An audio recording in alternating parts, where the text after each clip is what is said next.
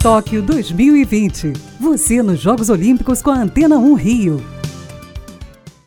Abrindo a tarde, as meninas do vôlei feminino brasileiro enfrentam nesse momento a Tailândia pela Liga das Nações de Vôlei em Rimini, na Itália. Em segundo lugar na competição, a seleção tenta encostar nas americanas, as líderes do campeonato.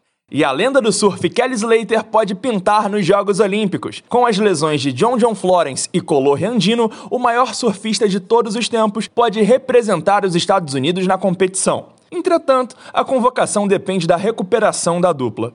Mas quem está garantido mesmo nos jogos é a seleção brasileira feminina de futebol. As meninas enfrentam hoje o Canadá no último amistoso antes da convocação para as Olimpíadas. Uma vitória com uma boa atuação pode ajudar a definir os 18 nomes que estarão em Tóquio daqui a 38 dias. É o Boletim Tóquio 2020 na Antena 1 Rio.